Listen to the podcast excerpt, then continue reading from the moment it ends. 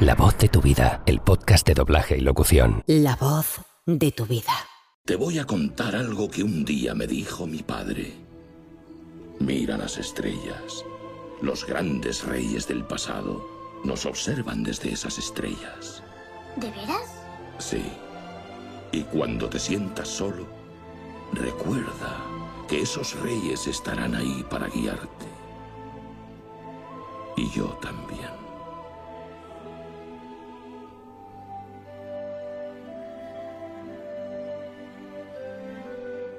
Desde el día 12 de mayo de 2013, Constantino Romero es uno de esos reyes del pasado que nos observan desde las estrellas.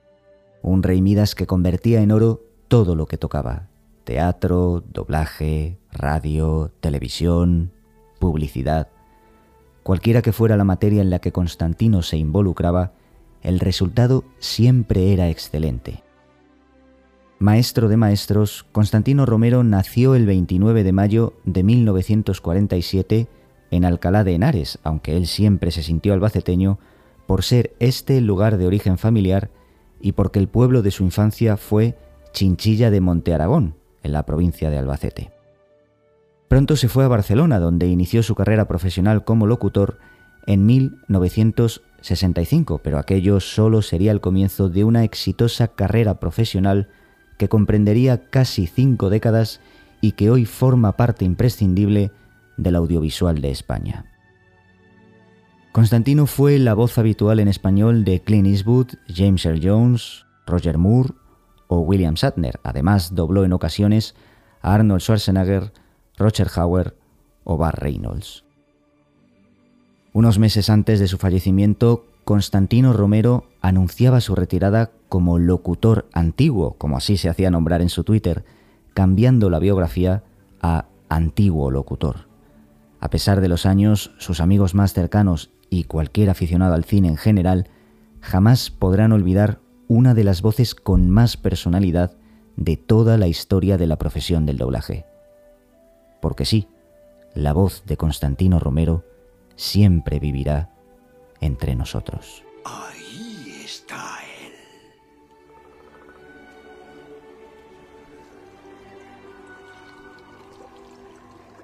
¿Lo ves? Él vive en ti.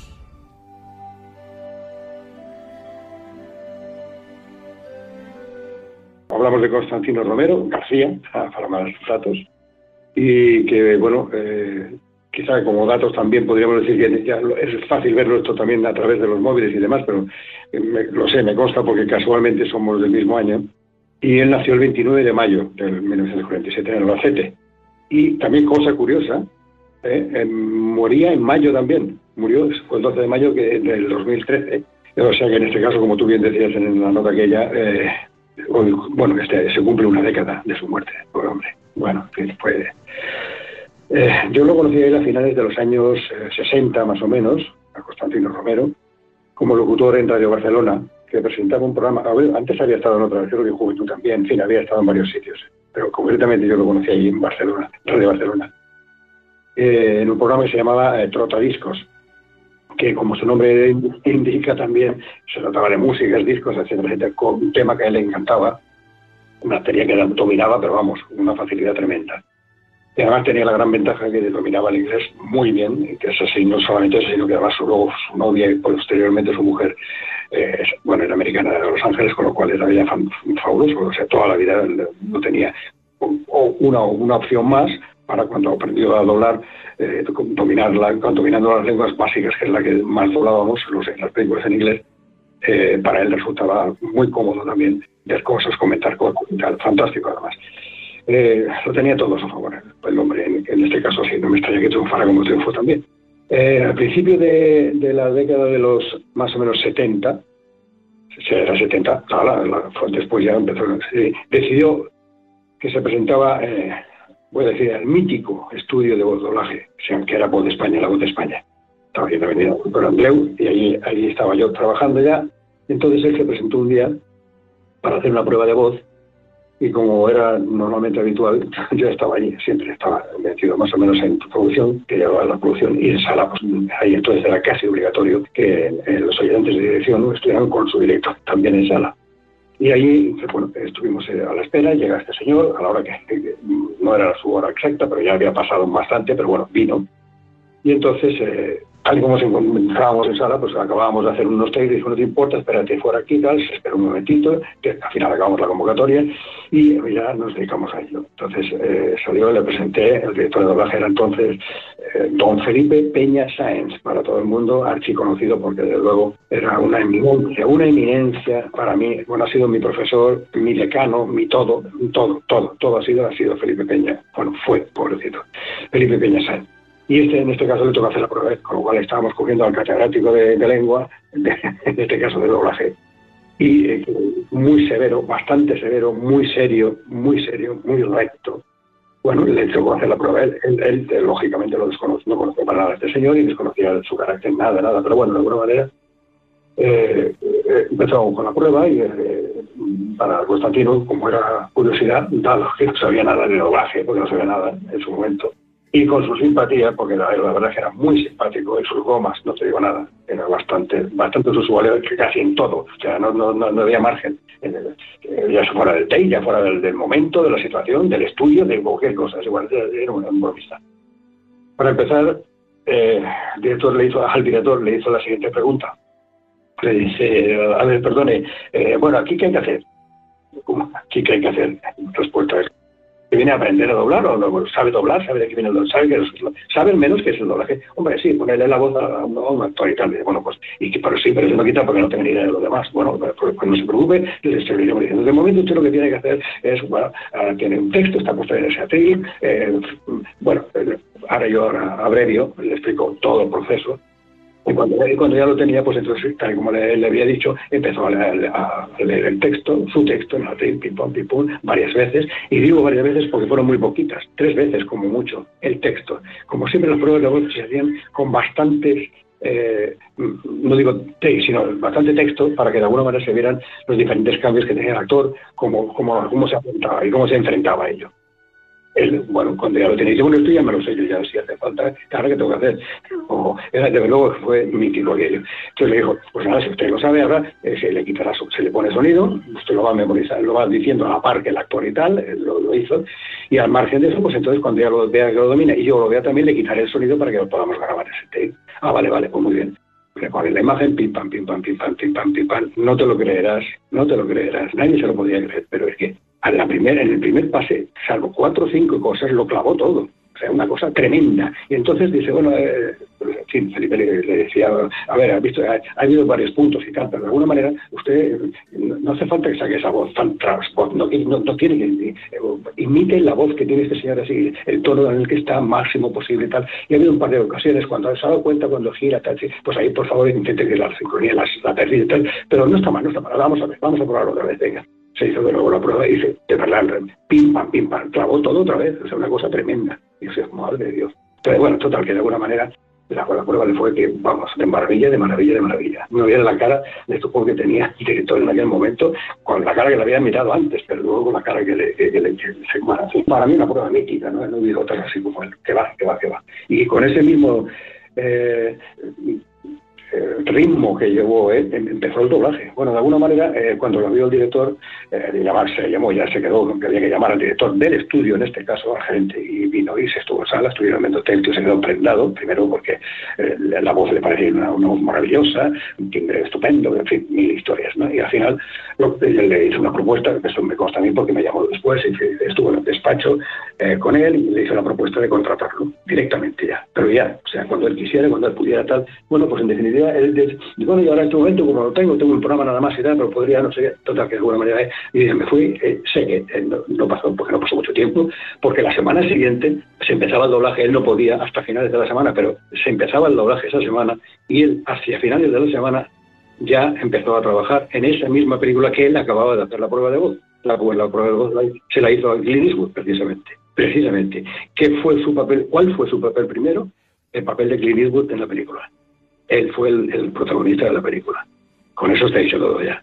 Lo hizo mucho, costó bastante, sobre todo con Felipe, no digo más, bastante, bastante, pero es que era, como era como era tan fácil todo lo demás, pues bueno, era repetir una vez, repetir otra vez y tal, bueno, la verdad es que le quedó francamente bien. ¿Qué pasa? Que al estar contratado en Voz de España, desde ese momento no, no fue solamente aquel Clint fue montones de papeles, porque el contrato como mínimo era de un año, con lo cual ya en ese, imagínate la cantidad de lo que llegó a hacer aquel hombre, de todo, de todo, todas las películas, todos los temas, todo, todo series inclusive, de todo. ¿Y qué pasa? Pues que de alguna manera luego ya, cuando Dawame se emancipó, digamos, del estudio y empezó ya a trabajar por otros estudios y tal, pero no paró de trabajar, lógicamente. De ahí que nos recordamos de, bueno, de, todo, de todo el reparto, de, todos los actores que en definitiva ya había hecho, ¿no? De Eastwood fue el primero, pero acordémonos de los montones de Roger Moore, de Santos, que llegó a hacer él en aquel momento, o Schwarzenegger de, de vez en cuando también que había, hecho, o, no nos olvidemos tampoco de Darth Vader, en Star Wars, o sea, eh, fue la verdad es que fue un triunfo eh, en esta profesión de doblaje. Para él fue estupendo. Posteriormente también yo recuerdo muy bien obras de teatro que ya le gustaba y quería ser también de actor, ya de en imagen y tal, y sé que hizo teatro, bastante teatro también. Y la verdad es que también en esa disciplina triunfó, porque fue estupendo. Fue un armador. Bueno, Tino, que para los arquivos, Tino es, es, un punto y aparte. Que bueno, ¿qué vamos a hacer? No, yo no lamenté muchísimo, como todos, es igual, cuando se va una persona, todo el mundo lo lamentamos, pero en este caso Tino que era una bellísima persona, en fin, vamos a Pero la verdad que fue un amigo de verdad, una, voz maravillosa para el doblaje, que, que hizo historia, ahí está, ha habido muchos y lo seguirán habiendo, y esas voces, también voces, él forma parte de que además de esas voces, que no hay dos, que son ellos nada más. Y que desgraciadamente para él, para él pues eso, eh, eso lo decíamos al principio, ¿no?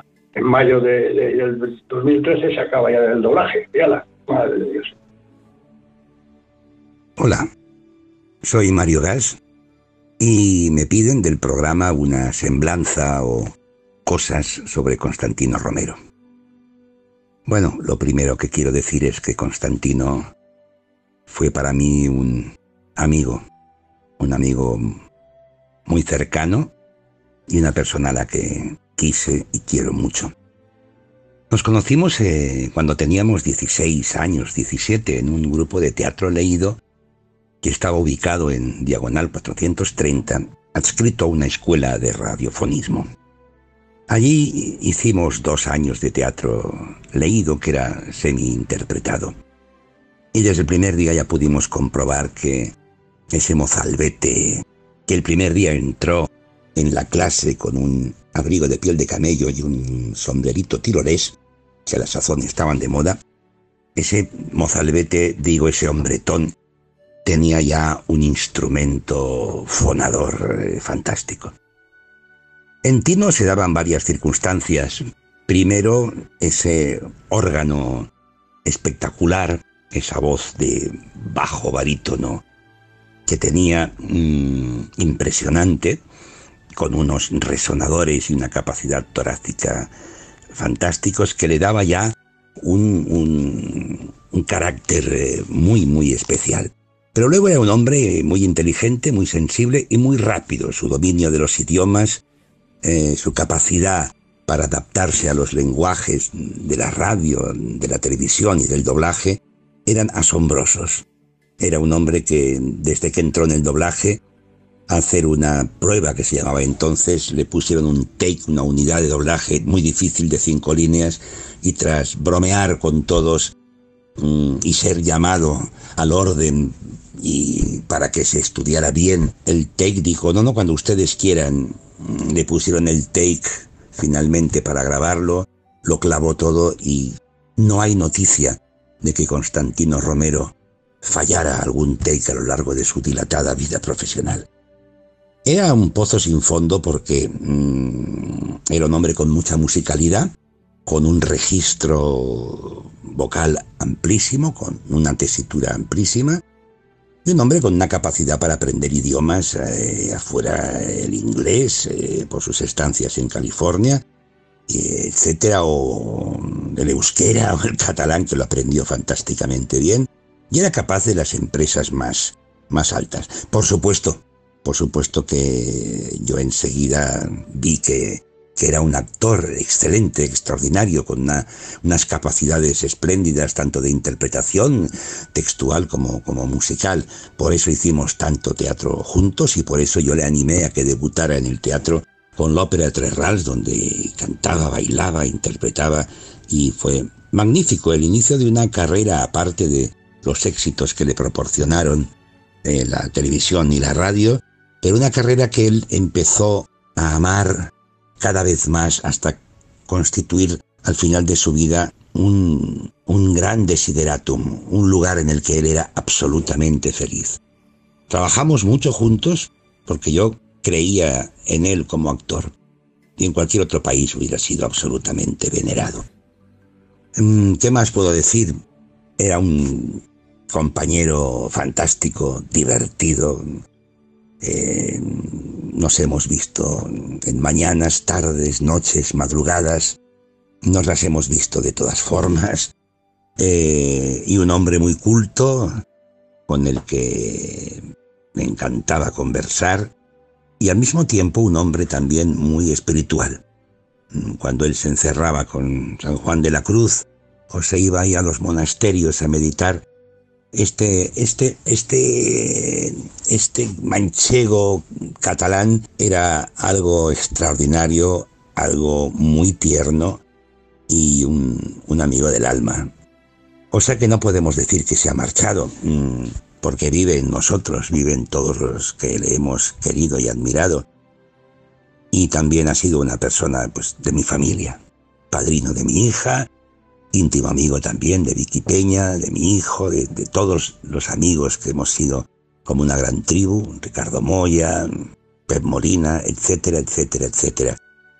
Bueno, es una persona, yo no, puedo decir inolvidable porque eso sería ya poner en la tesitura mm, el hecho de que podamos olvidarle. No es algo que yo pueda plantearme porque siempre estará y está vivo en mí. Mm, acabo esta pequeña contribución al perfil de Constantino con una frase que a él le gustaba mucho y que era indefinible, pero que definía muchas cosas, que es Kilimanjaro. Hola, conocí a Tino Romero hace muchos años, en doblaje cuando yo empezaba a hacerlo a finales de los 70. Era un compañero estupendo y daba mucho gusto trabajar a su lado. Luego mm, me enteré de que era un gran amigo de Mario Gas, mi compañero se conocían desde la adolescencia y habían hecho radio, teatro grabado y, en fin, actividades juveniles variadas. Constantino era un actor polifacético, estupendo, y tuve la suerte de coincidir con él en varios montajes teatrales. El primero fue la ópera de Tres Peniques de Bertolt Brecht y Kurt Weill en el año 84.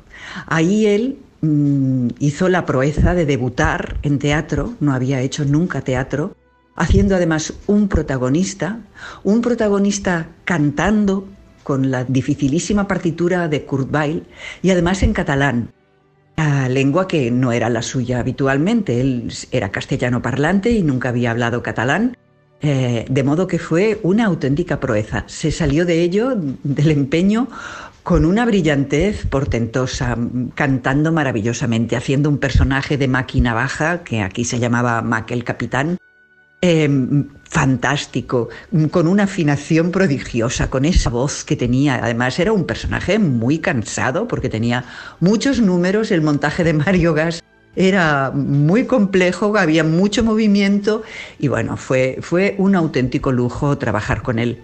Luego tuve la suerte de coincidir de nuevo formando pareja artística en Sweeney Todd, ya que él lo estrenó en Barcelona en el año 95, lo hicimos en el Teatro Poliorama, también en, catalán, con la preciosa partitura en esa maravillosa obra de Stephen Sondheim, eh, que él, en la que él creó este personaje de Sweeney Todd, dándole una turbulencia, una poesía, una, una dimensión humana fantástica.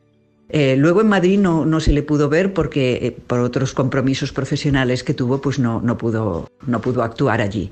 Y finalmente también trabajé con él eh, en teatro musical también y con una, en una obra de, Stephen Sondheim en Little Night Music en el año 2000 y 2001. Ahí sí estuvo, estuvo él en, en Madrid actuando en el Teatro Albéniz, me parece recordar.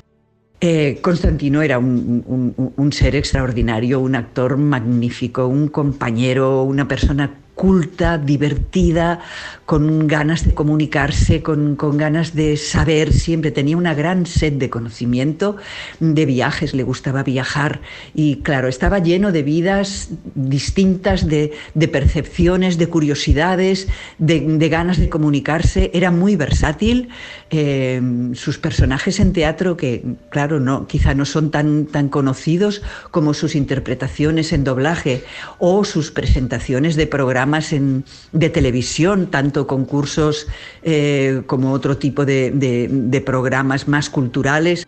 Era una persona fantástica, le apreciaba mucho, eh, eh, era padrino de, mi hija y bueno, le he hecho mucho en falta, le, le quería muchísimo y realmente tuvo un, final tan, precipitado para una persona tan magnífica a una edad que no le correspondía y fue muy valiente en todo el, tramo final de, su vida, cariñoso siempre, eh, siempre abierto a la amistad, se le echa mucho de menos como persona, como amigo y como profesional. Tino Romero, forever.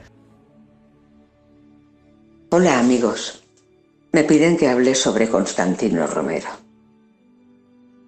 La verdad es que todos al oír su nombre, en lo primero que pensamos es en, su voz. Porque la verdad es que sí, tenía una voz potente, bien modulada, importante. Pero lo mejor de todo era la persona que había detrás de aquella voz. Constantino disfrutaba con todo lo que hacía, con teatro, con radio, con doblaje, con publicidad, con televisión, y lo transmitía de tal forma que disfrutaba solamente con oírle y, con, con, escuchar todo aquello que le hacía tan requete bien. Bueno, la verdad es que era un vendaval de aire fresco porque te hacía reír, lo pasabas bien cuando estabas trabajando con él. Era buen compañero y muy buen amigo.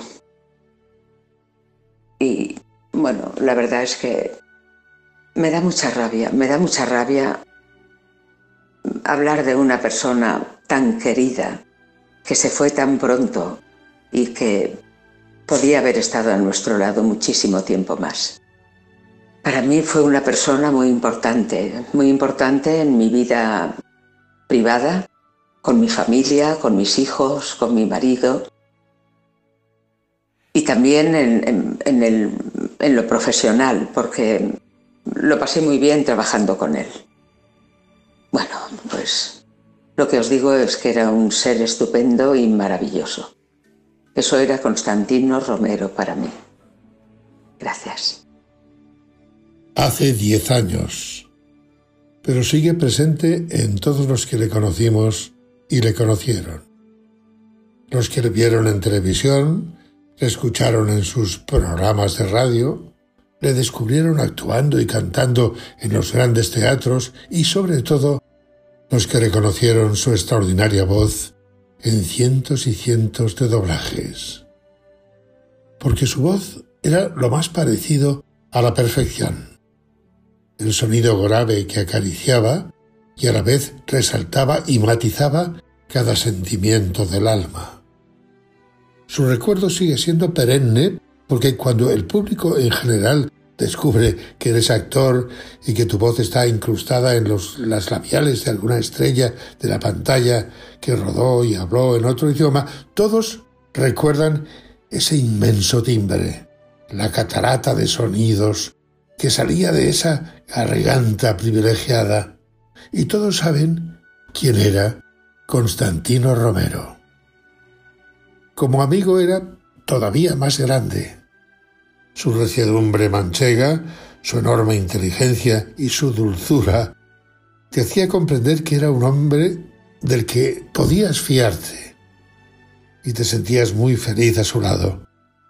Sin embargo, antes de llegar a su madurez, el destino nos lo arrebató lanzándole una maldita enfermedad que rompió de golpe con un tajo cruel, asesino y malvado su enorme talento.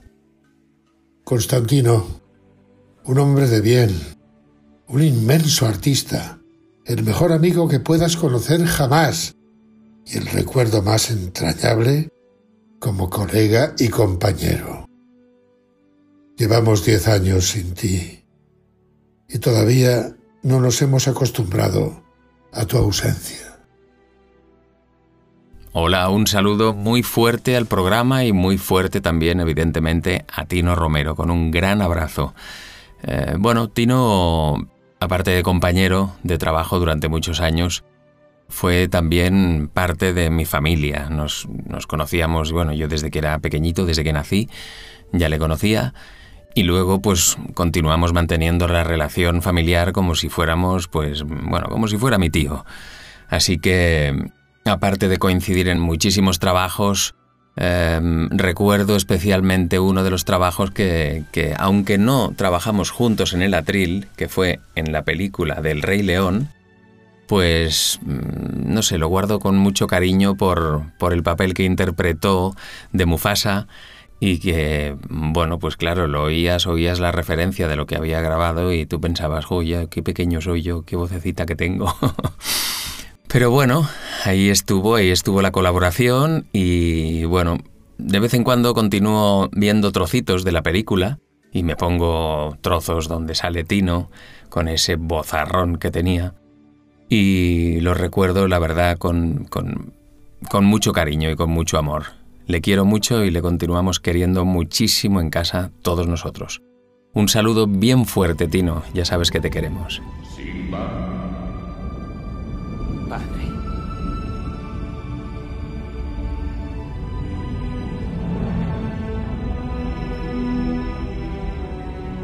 Simba, me has olvidado. No. Eso jamás.